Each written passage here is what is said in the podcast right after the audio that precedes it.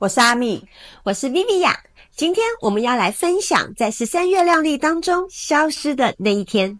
我们会在这个频道分享各种用十三月亮历觉察生活的方式。如果你很喜欢这样子的分享，请持续关注我们。近来我在整理资料的时候，嗯、就有发现说，哎，今年居然有二月二十九号诶，然后呢，其实我已经虽然好啦，这在老师旁边，我很不好意思。但是呢，我当我在翻这个十三月亮历的月历的时候，我才发现说，哎，对吼，二十九号这一天它没有印。记耶，然后甚至在我们的十三月亮历的月历上面，它也没有这一天呢。是的，那它就是整个是被消失了。对，没错。可是问题是，我们在过西洋历的人，我们就明明很结结实实的在过二月二十九号这一天啊。嗯、那十三月亮历系统里面没有这一天，那到底这一天去哪里了？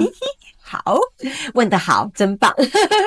好，没有错哈，因为我们在整个十三月亮历的一个系统来讲的话，还记得吗？我们有两组的循环数字，第一组其实就是一三二八啊，另外一组就是一三二零的一个部分。嗯、那的确，我们在一三二八里面，也就是一年总共有十三个月亮，每一个月亮其实都是均匀的二十八天嘛。对。那所以它组成了三百六十四天，然后加上一天的无时间日，而且我们之前都有介绍过。无时间日的意义，所以无时间日虽然它并没有，也就是说我们的西洋历的七月二十五号对对应了无时间日，可是它并没有被消失啊。对，没错，对不对？它还是存在的，而且我们还介绍过了无时间日，我们其实可以怎么样的去庆祝它的一个概念。可是那到底西洋历的二月二十九号呢？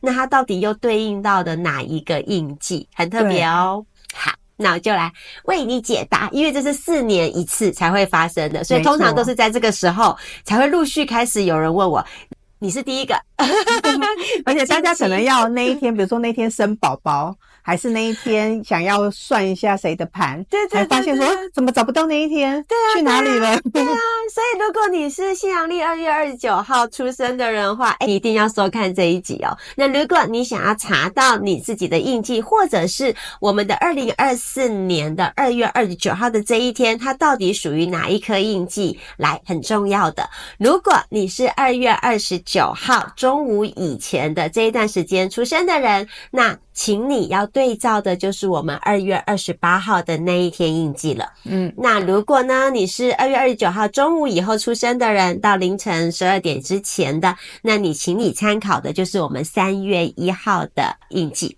那在十三月亮历的这个月历上面的日期，嗯嗯嗯、就是十三月亮历的生日，嗯、也是用同样的方法来去做判断吗？是的，是的，应该是说啦，如果我们以固定呢西洋历的二月二十八，它永远对应十三月亮历呢，会是我们的第八个月亮的第二十二天。嗯、那如果是呃西洋历的三月一号，它永远会对应的其实是我们的第八个月亮的第二。二十三天，所以那个消失的西洋历的二二九 一样，它不隶属于哪一天，也就是中午以前，它就是归在第八个月亮的第二十二天。我刚刚讲是二二八的日子，那对应那中午之后一样的，它是对应的是第八个月亮的第二十三天。那它对应，然后就是大概是这样的一个安排。